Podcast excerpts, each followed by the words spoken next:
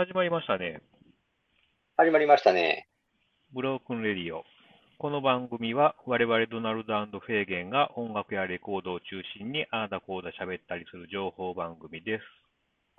はい。えー、そんなコーナーで、まあ、楽しかったゴールデンウィークといいますか、まあなんかあっという間に過ぎて、そうですね。まあ皆さんいかがお過ごしでしたか？ということで、なんか世間的にはよう考えたゴールデンウィークなんかも、かなりな長いゴールデンウィークなろなろうともなれたみたいですね、今回は。そうですね。私も、休みをまあ、なんかうまく取れば。うん、今日がまあね、5月8日ということで、まあ10連休ですよ。私も。ああ、そうなるんですかね。ああ、うん。まあまあ、かなりね、憂鬱な状態ではあるんですけども、まあまあ、長すぎて。そうそうそうそう、明日から大丈夫かっていうような、ああ、気がね、ちょっと抜けるというかね、なんというか。まあそういう方も多いかと思いますけども、そんな気持ちをね、こう、パッと、まあ、明るくしてくれるようなエピソードじゃないんですかね、今回は。ああ、確かにそうかもね。まあなんか、シャキッとね。どうかわからないですけど、まあうんでもまあなんか新シリーズ、ね、新シリーズということでね、そうそう、こんな時期に合わせて新シリーズもスタートするよということで、うん、まあ事前にちょっと告知させていただいた通りなんですけど、まあ今回はね、もう、あの、ターンはフェーゲンの方になりまして、はい、まああの、約2ヶ月にわたってまた、えー紹介ということになるんですが、うん、まあいつも通りといったね、またかよって感じもしますけど、まあ門松俊樹のね、あの、プロデュース作品で、特にフェーゲンが、あの、お気に入りといいますか、うん、まあ、取り上げたいなと思ってたものが、を4選ということで。はい、4つね。まあ、はい。でも、今回事前にね、あのー4枚をもうピックアップしてオープンにはさせていただいてるんですけど、まあ、ツイッターの方でね、ツイッター経由で、えー、インスタグラムかな、そっちの方で、まあ、そうです、そうです。はい。インスタグラムとツイッターで告知にさせてもらったんですよ。これがね、あれなんですよね。その、まあ偶然なのかよくわかりませんけど、この告知インスタが意外とっていうか、普段の僕のインスタグラム、まあレコードジャケット上げたりするでしょ？はいはい。まあそういうのと比較しても、ちょっといいねっていうあの、なんて言って、いいねっていうんですか？あああいうのが多かったんですよね。ああ、ちょっと反応良かったよと。まあなんかね、結局、あれ、それで僕もちょっと、それでまず事前に、あれ、おっと思って、かまあ、自分なりになんでかなと思ったりしてたら、多分ね、この中山美穂のね、ジャケットを1枚目に投げたんですけど、はいはい。それが効いてるのかなと思って。そんなことあるのかね？あ、あるでもある、あると思いません？なんか僕それは結構あると思ってて、今今回4枚あげるから4枚とも別々に取ってあげたんですけど、はいはい。で、1枚目が中山美穂だから、あの、一番トップに持ってきたんですけどね。うん。これが、あれちゃうかな。ノブケインとかやったら、そうはいかなかったんじゃないかって気もするんですけど、個人的にはね。まあまあ、それもあるし、あの、あれじゃないですか。ハッシュタグ門松とか、そんなんも入ってるんですか？ああ、確かに。でも、門松っていうのも、でもやっぱり、今回に限らず、その、門松のアルバムを上げたりとかした時には、載せるようにしてるんですけど、うん。それにしたって今回ちょっとあれかな、最近の中では割といいねっていうか、閲覧が多かった気もするんで、ああ、別に門松効果じゃないよと。門松効果だけじゃない、やっぱ中山美穂っていうネームバリューがすごいのかなと思ったりして。ああ、なるほどね。まあ、当然有名な人じゃないですか。大変。まあまあまあまあ。だから人気もまあ、まだまだ、うん、健在ということで。ハッシュタグ中山美穂も入ってるんですか？あ、もちろんもちろん入れてます、入れてます。ああ、そっちがでかいかもしれないですね。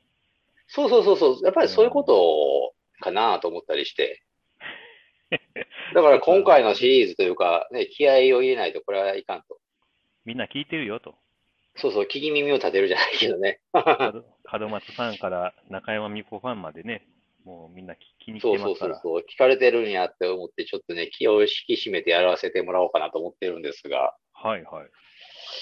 まあ、そんなわけで、あのーまあ、第1枚目ということで、あの、今回紹介するフェーゲンの好きな角松敏生プロデュース作ということで、中山美穂の CATCH THE NITE というのを紹介させていただくんですけど、はい。まあ、これ、レコードジャケットがございます。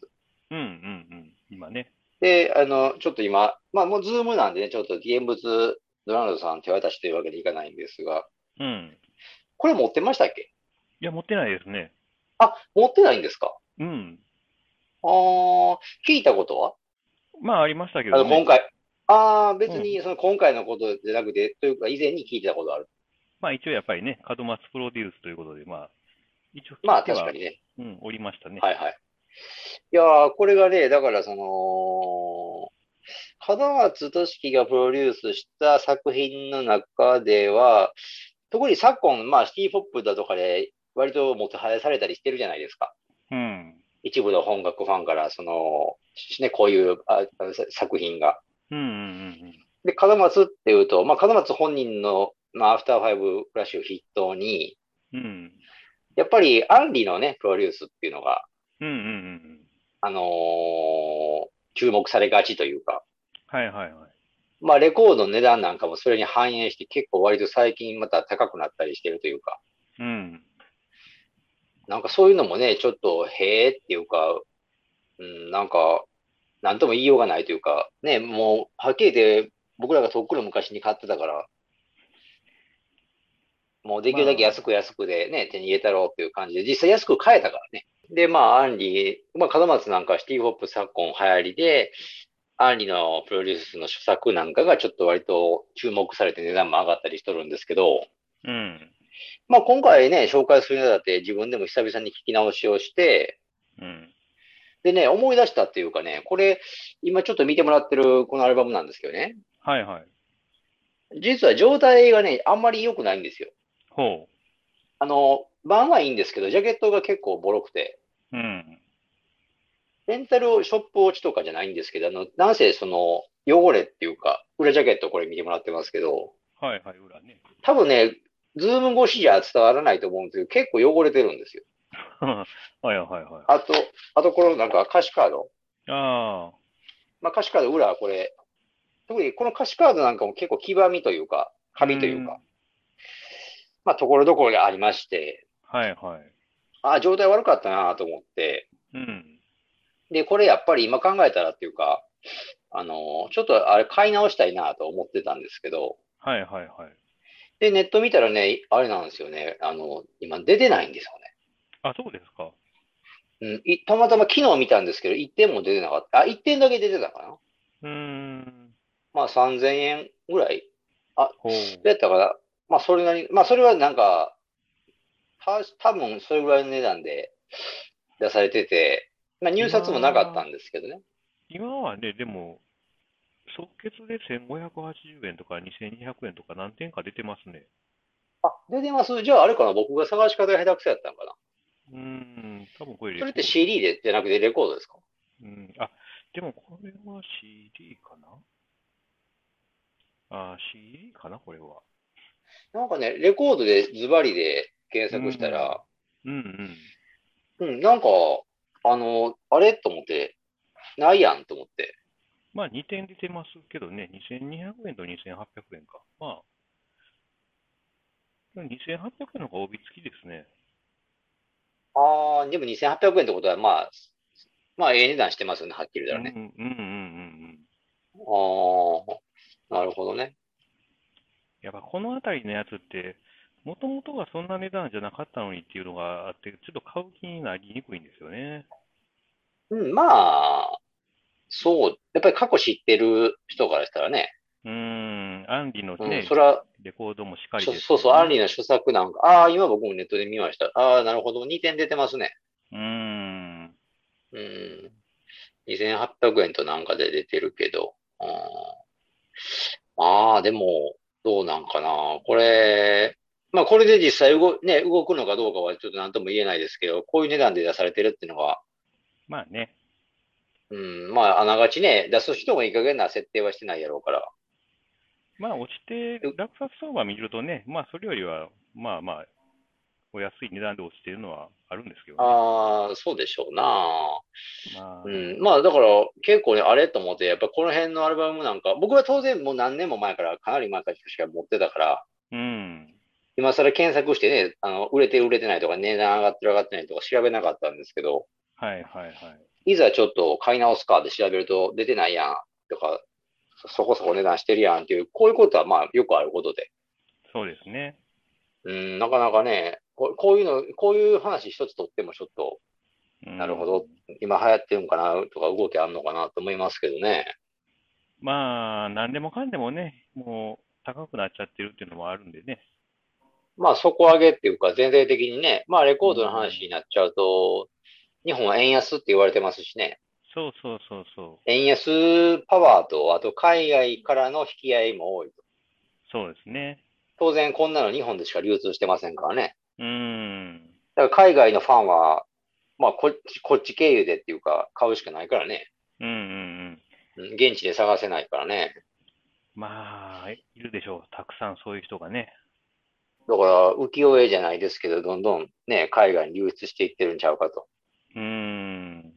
まあそういうこともあるとは思うんですけど、まあ、ねまあそれを踏まえて、まあなんかこのキャッチじゃないという話に戻すとですね、まあこのアルバムっていうのがリリースが1988年2月10日か、ちょっとウィキペディアも参照しながらちょっとあの話してるんですけど、うん。はい。で、だからね、まあ僕、まあ僕実際僕のなんか、何？あの、年齢とかとはめていくとね、僕まだ小学生だったんですよね。小学5う年。ん。ああ。10 11歳。で、まあ、ドナルドさんは中学生ぐらいですか？そうですね。中1、中2とああ、か、入ったぐらいね。か。まあ、は中学生ぐらいですわな。うんうん。これ、だから、リアルタイムでは僕なんか全く知る由もなしというか、まあ、ほぼほぼ音楽も関心なかったんで、この時は。まあね、まあでもまあ、中山美穂は知って、知ってましたけどね。そうそう、中山美穂結構僕好きでしたしね。ああ、そうそう、その話はなんか過去に聞いたことありますね。うん。まあただ、やっぱりね、そんなレコードとかなんか買うっていううんうん。年はい齢じゃなかっはいはいはい。たんでね。まあ、テレビ見てって感じでしょ基本は。そうそうそう、そうですね。まあ、僕もそうですよね。やっぱりその辺、わざわざお金もね、そんな基本的に自由にならんし。だからまあ、セーラー服反逆同盟とかね、そういうのを見て、まあい達とはいはい。ワイワイし言ってね。そうそうそうそう、そういう情報を共有して話題共有っていうのも、まあ、あくまで基本はテレビを見てって感じですよね。そうそうそれで、だから、中山美穂さんっていうのもなかなかでも、あれかな、アイドルじゃないですか。うん。でもアイドルの中でも、なんやろな。結構まあ、今回その、ね、こうやって番組で取り上げるネタって、ちょっと調べたりもしたんですけど、やっぱり最初から売れてたっていうかね、ああ、スタートダッシュというか、なんかドラマとかもすぐ主演とかしてて、毎度お騒がせしますとかですかね。まあ、はっきり言ってあれでしょうね、売れなかった時期なんかなかったんじゃないかな。まあいきなりトップアイドルやと。だと思うんですけどね、お、お俗に落ち目っていう時もないような気がしてて。まあまあまあまあね。あの、まあ、それは言うたら、い今っていうかね、今も実際引退とかしてないでしょ？だから、落ち着いてはもういると思うんですけども、結婚もしたりね、か家庭持ったりして。まあでもやっぱ辻人生と結婚して、そこからがちょっと味噌のつき始めっていうかね、なんか、ああ、そうか。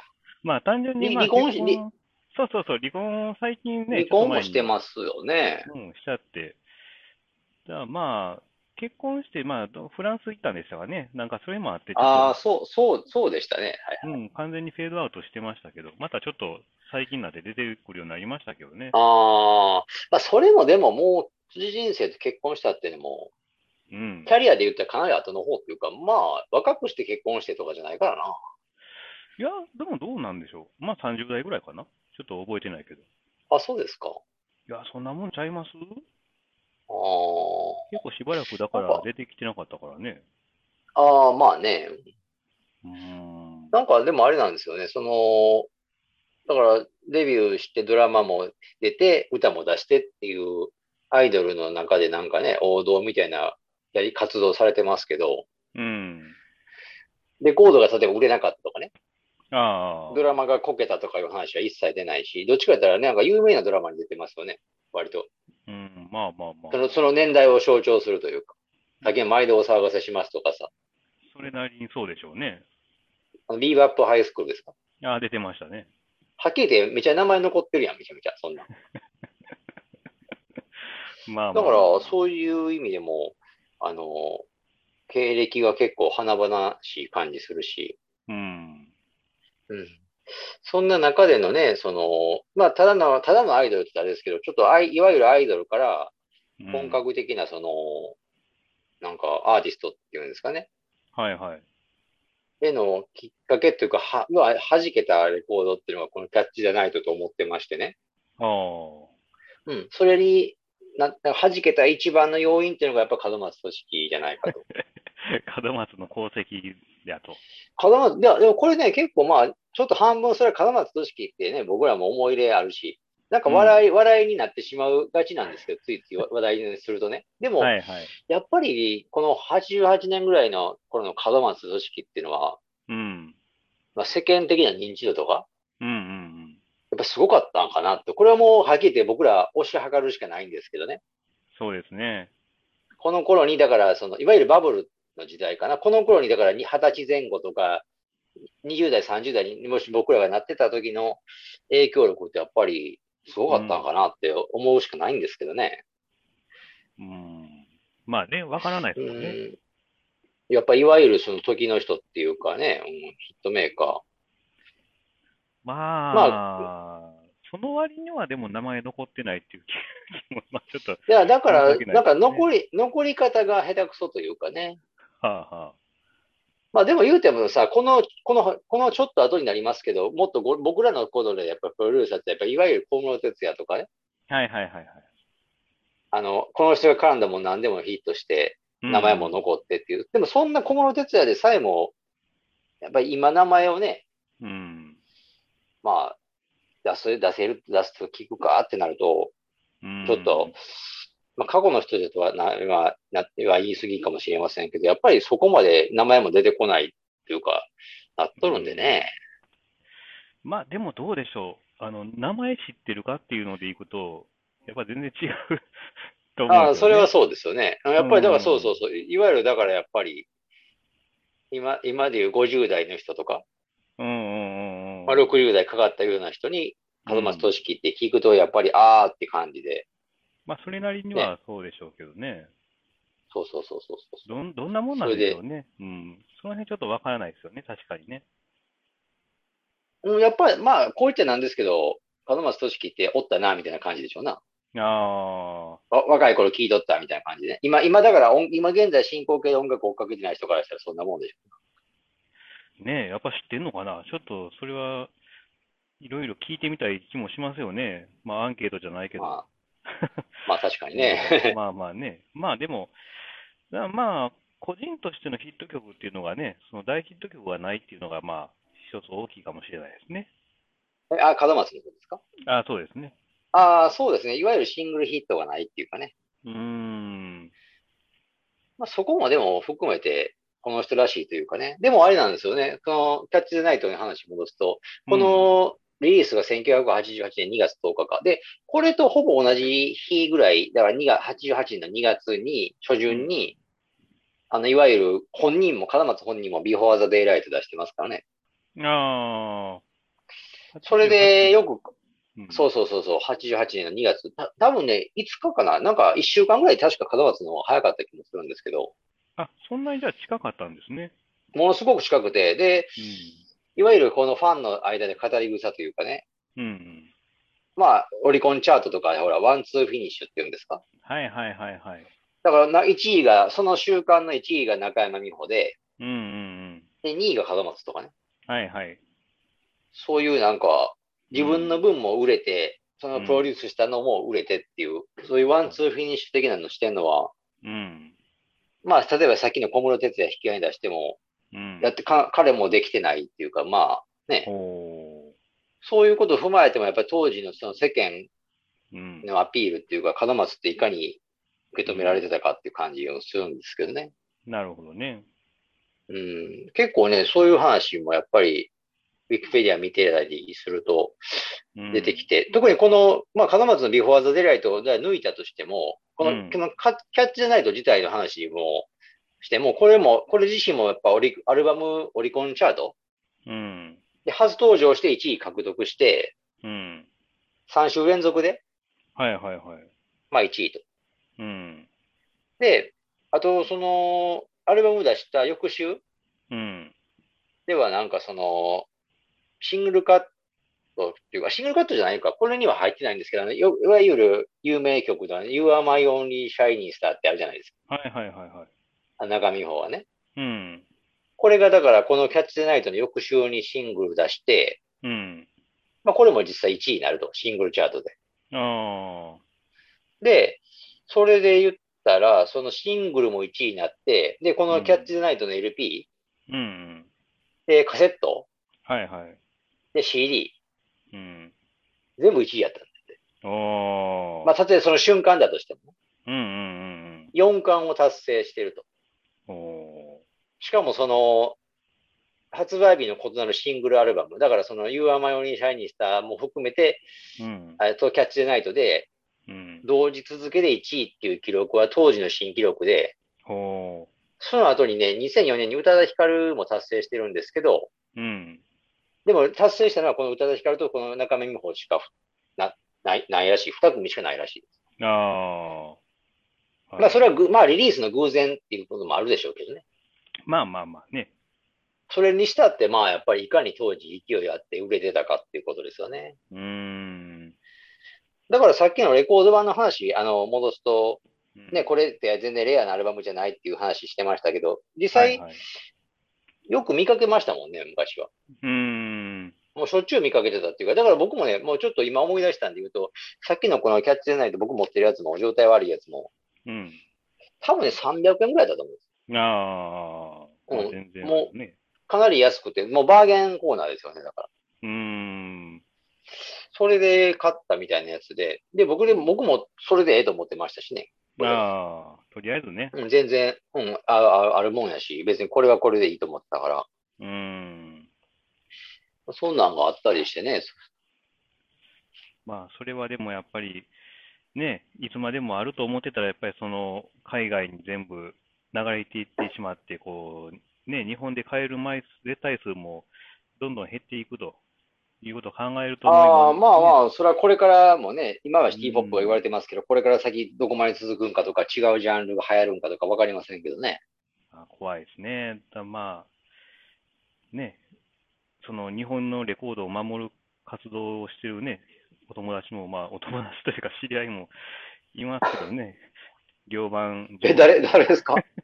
え？両番、両番上位ということでね、あの、いや、あの、おじきさんがね、おおじきさんって言うあでしょ。あ、はいはいはいはい。ツイッターのその、まあ、自己紹介欄を見ると、そういうね、書いてる書いてる、書いてます書いてます。あの、流出させないように。あれ結構いい、結構あれ、結構以前から書いてますよね。そうそうそうそう。まあ、そういう活動もね、やっぱり重要かなっていう、思わざるを得ないですよ、この状況はもう。まあだからその辺に関したら、あのーまあ、持ってるものを、自分が持ってるものを手放さないようにするか、うんうんい今せ、まあ、競り合ったり、店頭に出てるもので、うん。うん値段が多少高くても、もう買って抑えるしかないですよね。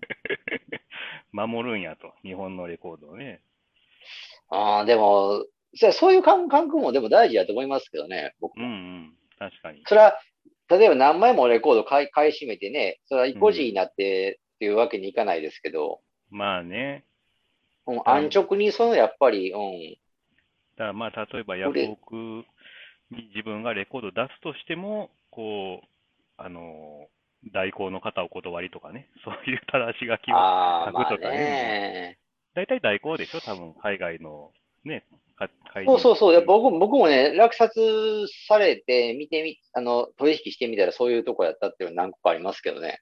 だからもうその場合はもう有無を言わさず、キャンセルするとかね。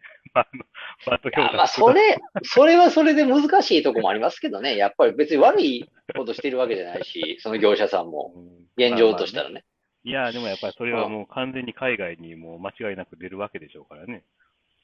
ああ、そうですね。まあ、だからそこって考え方の一つでもあって、うん。あのーまあ、海外で評価されてるんや嬉しいなって思う人もいるでしょうからね。まあ、どうでしょうね。それもあるし、やっぱりあとは、うん、基本的には値段がその高くな、高く買う、自分が持ってるものが高く売れていくっていうことになるから、まあね。そこをだからあれちゃうかな。あの、どう拝借するかですよな。まあ、売れればいいっていうのはやっぱありますからね。ああ、そうそうそうそう出そう。品者からするとね。うーん。だからその辺は、だからまあ、こ個人の考えっていうか、いろんなか考えがあっていいと思いますけど、ね。まあまあまあ。まあ僕も、だからあれじゃない、その、話、あれそれてるけど、あんいや最近、最近じゃない、外にスキーポップで有名なので、アンアンリのさ、うん。あの、ヘブンビーチってあるじゃないですか。はいはいはいはい。門松もプロデュースはしてないけど、あの、はい、門松もその制作に参加してて、何曲かね、やってるしね。そうそうそうそう。それで、まあ、そのせいもあってる、あってか、それのせいだけじゃないのか、今、値段が爆上がりしてたやつあったでしまあ、あれはちょっと前からも上がってましたね、相当に。ょ。ああ、そう。だから僕もあれも当然持っとるんですけどね。うーん。だから、門松がもしあれ絡んでなかったら、僕もやっぱり処分してたんじゃないかなと思うんですよね。まあ結構いいんですよね、やっぱ門松のやってる曲がね。うん、だから門松が絡んでるからっていう、僕もほら、か門松コレクターの一応端くれなので、はい。あの、パズルのピピースがなくなるわけよ。それを、まあ、高くて、今高いから、じゃあ売っちゃえってなっちゃうと。ああ、だから僕もそこまでお金に今困ってるわけでもないから、あのー追い詰められてないから、やっぱり持っとくか、みたいなね。まあね。いや、まあいい、いいものですよ。うん。まあね。大事になすってくださいっていうね。もうん、だからその辺を、だから、その、どう扱っていくのかってことでね。う。まあね、ちょっとまあ、そうですね。で、まあまあ、話ちょっとそらしちゃったけども、これ、やっぱ内容的に改めてこの、ね、あキャッチャーナイト、はいはいそうそうん、まあ、改めて聞くと、やっぱりこれ、もう、門松のニューアルバムでフィーチャリング中山美穂やろ、これぐらいのね。ああ、そうそうそうそう。まさにそうですよね。あのーうん最初から最後までっていうかね。そうそう、だから、で、まあ、ミックス具合もあんまり、中山美穂のボーカルあんまでかくないんですよね。あのあ、そうそう。ね、よくあるアイドルものってやっぱりボーカルが一番前に出てて、あとはちょっと下手したらドラムとかうっすらみたいなね、そんなやつも、まあ、まあまああるんですけど、これはちょっとそんなもんじゃないよっていうのはね。そうですね。でやっぱりバランスで言ったら、やっぱり音の方がメインというか。うん、だまあ、まあネットで、ネットでそれ指摘されてる方もいてましたけどね。うねん、このアルバムについて、やっぱあ他のアルバアイドルのアルバムと比べても全然ボーカルが出てないと。そうね、そうそうそう。で、まあ、まあそこがでもダメだっていう、その人も言ってるわけじゃないんですけど、うん。かなり逆音逆にむしろ評価してた人やからね。うん、僕ね、内容的にはやっぱり、アルバム全体でいくと、ビフォーザデイライトよりこっちの方が僕好きなんですよね。その、まああ、音的にはそれはわかりますよ。あの、僕も聞きながら、ビフォーザデイライトの話もさっき出ましたけど、やっぱり、あのー頭の中で僕も簡単に比較できるんですけど、やっぱり一般受けするのはどう考えても中山美穂の方っていうかね。うん、うんうんうんうん。そこはもう、やっぱり。あ、もちろんもちろん、それはね、そうですよ。でも、まあ、うまく出出てるというか、うんうんうん。なんか、あのー結局そのアイドルのレコードって感じがあんまりしないというかね。そうですね。やっぱ、やっぱり女性シンガーっていうか、アーティストのうんうん。なんかレ、アルバムっていうか、だからちゃんとその、なんかし音音楽ファンにもアピールっていうなんか内容になってるのがすすごいな、いいなっていう感じるところですよね。そうですね。で、まあ、うん、やっぱり、そうそちょっとクラブ仕様っていうか、まあ、ディスコ仕様ですわね。あの、エレクトロディスコみたいな、エレクトロファンクとかね、そういう感じのサウンドになってるんで、まあ、好きな人はかなり好きじゃないのかなっていう曲が、う。うん、まあ思いますね。うん、そうそうそうそう。これ、やっぱ帯のコピーなんか見てると、おしゃれな美穂のおしゃれなビートアルバムって書いてるやつがあってね。うん、まあ、まあ、まあ、この辺がキャッチコピーはやっぱり、あの、ご愛嬌というか、アイドルのね、ご、あの、はいやっぱさすがにアイドルですから、ご愛嬌ですけど、でもビートアルバムって書いてるのはまんざら外れじゃないっていうか、まさにそうですよね。うん、うんそうですね。なんか、まあバラードもありますけど、落ち着いたテンポのもあるけど、だビートは全体的に強調されてて、そうですね。特に前半というか、サイド A っていうかな、流れるように始まって流れるように終わるというかね。まあ、1曲目は、まあ、門松にたまにあるオーバーチャーでね。そうそうそうそう、オーバートゥルー好きですよね、カズマね。インストですよ、言うたらね。タッチゴーとかでもね、あの、オーバートゥルー言ってね。だから、これあ、の、アイドルのアルバムとしてはちょっとありえない作りですよね。そうそう、やっぱり、まあ、中山美穂正直関係ないやんっていうところもあるんですけそうど、そうそうそうそうそう。うん。門松、俺が俺がを全身に出したっていうかね。でもまあそこがやっぱりでも、ハマってますよね。うん。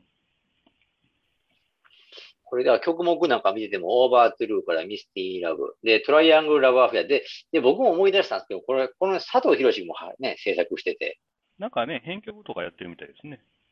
ですね、作曲もしてて、で、まあ、うん。この時期って門松と一緒に仕事をしてる時期でもあったし、あの佐藤博がね。うん。だからでしょうけど、うまく自然にはまってるんですよね。まあ、あと、あれですよね。まあ、今っていうダンスマンのね。そうそうそう、今で言うダンスマン。まあ、ダンスマンももう実際ダンスマンになってから随分経ってられてますけど、あの、ジャドーズのね、はいはい。あの、藤沢秀樹さんっていうボーカルの方も制作に参加。まあ、バボーカルとかババックワードボーカルで参加とか、あと、曲も提供してるんですよね。あのー、9曲目の Get。Your Love Tonight っていう、これも提供して、で、まあ、あの、今回その番組では、ジャドーズのアルバムもね、あの、後ほど取り上げますけど、うん。そこで、ジャドーズ自身のバージョンも歌ってるというかね、セルフカバーでね。そうそう、セルフカバーしてるよっていうことで、うん。まあ、この辺当時は交流もあってやってたっていうことですよね。うんうんまあ、あれじゃないですかね。だからもう、久々に通して聞いてもやっぱり、それ年代は感じますけど、うん。うん。でもいいアルバムやなっていうか、そうですね。うんやっぱり付属に風化してないというか、きわこんなん聞いてられへんっていうふうにはならないっていうか、ね、うんうんうんうん。そこはさすがっていうか、うん。それ音で言ったらもう門松のね、いわゆる、門松と式の、いわゆる音、音音色っていうか、門松のね、なんか、うんあ、の、エッセンスめちゃくちゃ入ってますけど、でもやっぱり中山美穂自身のうん。意向っていうかもあったみたいでね、あ、そうですか。なんかね、やっぱりこの、こうやってキャッチ・ザ・ナイトを作るにあたって、うん。まあ中山美穂自身が門松の音を好んでたというか。あの、アンリのビキニってアルバムあるでしょ。はいはいはいはい。あれ自身は中山美穂さんお気に入りで割と聞いてたらしいんですよね。あ、そうなんですか。で、やっぱり、で、それを聞いていいなと思ってる矢先でこの仕事っていうことで、うーん。結構渡りに船というかうまく乗ったんじゃないですかね。あ、別にじゃあ中山美穂が次は門松さんでお願い、ちょっと頼むわっていうわけでは、そういう、そこまでではなかったんですね。あ、どうなんでしょうね。それは、それ、そればっかりは僕もあんまり分かってないですけど、中山美穂自身がね、あの、次は門松でっていう権限的な、まあ、しっかりあったのか謎ですけど、でもあれじゃないですかね。やっぱり、中山美穂もこのキャッチナイト出す前に何枚もアルバム出して、いろんな方と仕事してますから、うん。門松さんとだから、もっとしっかりやってみたいとかいうことは出てるんじゃないですかね。まあ、これの前のアルバムもね、門松絡んでるから。そうだね。あの、うんかあまあ、全体的じゃないけど、一番部分的に絡んでますもんね。うんうんうん。だから、そういう意味では、地盤はあったということですよね。うん。なるほどね。そう。で、さってでもあれじゃないかな。うん。中山美穂のアーティスト性がでもこのアルバムでうん。結構爆発している感じはするんですよね。うーん。だからこ、のキャッチじゃないと、うん。以前、でもうんもちろん政治的にも良かったんですけど、はいはい。うん、なんか頭一つ抜けたっていうか、このアルバムで。まあ、うん、まあまあね、大人になったよと。うん、なんかやっぱりあれじゃないですかね。あのーまあ、僕のあくまで試験ですけど、このキャッチじゃないと以前はやっぱりシングルヒットでうん。語られてたんじゃないかなと。ああワクワクさせてよとかね。あ、はいはいはいはい。うんまあそういう、まあ、シン、ビーアップハイスクールの歌とかも歌ってるじゃないですか。ああ、ありましたね。で、中山美穂さん自身も当然アイドルだから、それでいいんですけど、ん世間一般の認知もやっぱりシングルで語られて叱るべきな人だったんですけど、それがこのキャッチ・ザ・ナイトっていうのがやっぱり、うん。まあ当然シングルカットで実際ヒットしているキャッチ・ミーっていう曲もこのアルバムに入ってますけど、はいはい。それ以上にこのアルバムで語られるようになったんじゃないかなるほどね。な。うん。だから結構このキャッチ・ザ・ナイト以前以後ってああるんじゃないかなと思ってて、僕は。ああ。実際だからこのキャッチ・ザ・ナイトから出した以後に何年かは、3、4年ぐらい、2、3年ぐらいは、うん。結構、ダンサブル思考というか、ああ、はいはい。まあそうですね。うん、実際アンリさんとかとも一緒にやったりしてますよね、確か。ああの、バージンアイズとかね、あ、はいはいはいはい。僕も持ってましたけど、そういうのでダンサブルな曲を歌ったりしてて、だから、あいわゆるアイドル、アイドルしたのよりはもうちょっとなんか、うん。女性のアーティストいう楽曲の方にも行きますしね。ああ、なるほどね。け結構、これがだから、うん、発火点になったんじゃないかな、このアルバム、アルバムがって思いますけど、実際セールスも良かったし、うーん。うん、これでいこう、これでええんや、みたいな感じになったんじゃないかなと思うんですよね。なるほどね。うん、それは本当に思うなうーん。まあまあまあ。なんかあれなんですよね。僕もだから、こういうの、実際今回番組で取り上げるし、っていうので聞いたりして、思い出してきたっていうか、うん。中山美穂さんって、だからあれやろうね、その、うーん、この CATCH THE NITE 以後っていうか、だから僕、僕、僕がリアルタイムで、だから中山美穂ったらあれなんですよね。あの、世界中の誰よりきっととかね。はいはいはいはい。あの、 WANDS とやってたでしょ。うん、そうそうそう。結局そういう辺がリアルタイムなんですよ。がっしりと。うーん、なるほどな。で、その頃ってだから、あのーまあ、受験勉強っていうか、あの、ブンブンリクエストとか聞いたりしてね。はいはい、ブンブンベスト10。お、お、OBC のね。はい、まあ、わかる方にはわかる、ローカルなちょっと番組ですけど、上坂の。うんうん。で、チャートとか聞きながらやってて。はいはい。だから、中見美穂さんで、別に CD 買ったりは当時しなかったですけど、うん。やっぱり耳に時折入ってきてましたからね。まあまあまあまあまあ。うん。だから、いい歌も歌ってるしな、とか、そういうのも、そういうのもどんどん思い出してきて。うーん。で、当然トレンディードラマですか、俗に言う。はいはいはいはい。ドラマも主演をたくさん出たりしてて。うん。だから結局当た当たりまくってるんですよね。結局そのトレンディードラマとかでもうん評価はあるし、うん。アーティストとしてもセールスとか楽曲とかも評価されてるんですよね。うん。うん。だから、その、あなたが言うまで僕もピンときなかった、その辻人生さんとの結婚とかもありますけど、うん。でもいわゆるその落ち目っていうか、まあ、味噌がつくっていうのはあれかな。まあ、それドラムさんがファンやからじゃないんですか？いや、だからファン多いでしょうからね。それはもう。あファンは多い。まあ、ファンは多いと思いますよ。うん。まあ、結局離婚されましたけど、それはし、まあ、それは仕方ない話というか、まあ、二人のことなんで、うんうん。別に、ね、うん、なんか、まあ、しょうがないっていうか、まあまあね。うん、あんまりだからあれじゃないかね、印象悪くはならないっていうか、うーん。そんなことがあったりしてね。はいはい。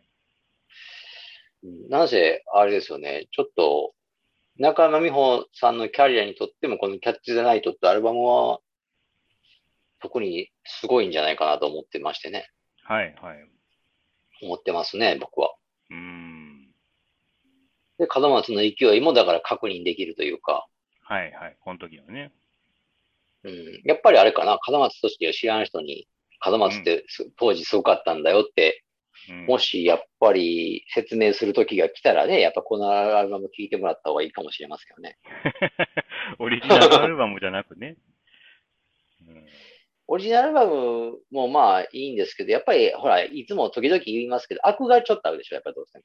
そうですね。それこそさっきのほら、 Before the Daylight なんかがままさにそうじゃないですか。うんうんうんうん。やっぱ癖が強めというかね。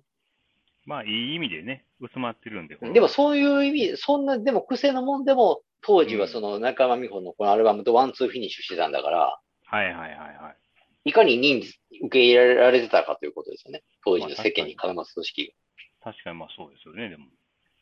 もうなんかね、キャッチコピーどっかで読んだけど、その頃はアーバンサウンドといったらもう門松俊樹っていう時代だったらしいからね。あそうですか。それはまあでも僕も納得できるというか、うん。思い、うんほんま思いますけどね。はいはいはい。まあそんなわけでちょっと、あの、なんか、アルバムの話ができたのかできなかったのか、ちょっと謎にはなりますけど。まあ、なんせあれかな、いいうん。僕はだからあれかな、その、アンリのアルバム初作よりも、どうかな。まあ、アンリも、ね、アンリの初作も門松絡んでるやつ、タイモリーとか、うん。まあ、いわゆる当時の音になってますけどね。うんうんうんまあ、実際このキャッチ・ナイトよりも3、4年古いからね。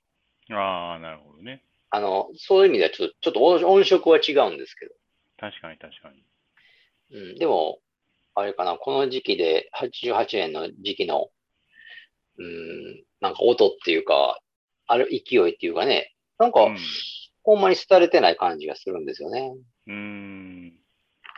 ですから、知ら、聞いてない方、聞いてない方にはっていうか、知らなかった人にはちょっと、この辺をね、あの、ネットの方で、Spotify にも入ってましたもんね。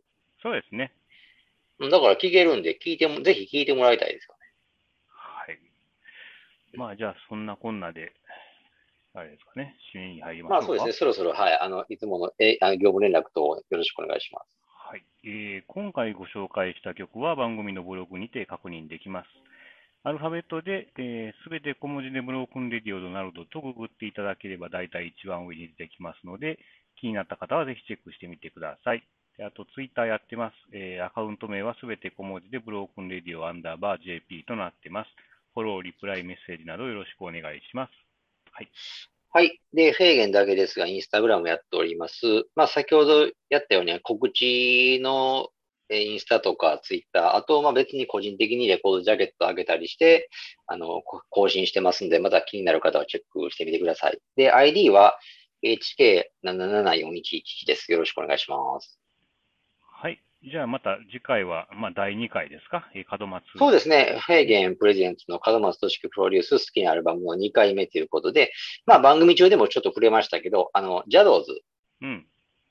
えー、門松が手手手掛けた男性グループと、はい。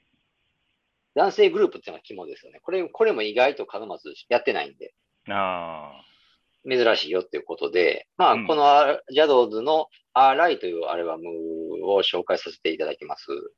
あ。はい。まあ、じゃあ、それはまた2週間後の日曜日、お楽しみにいただければと思います。はい。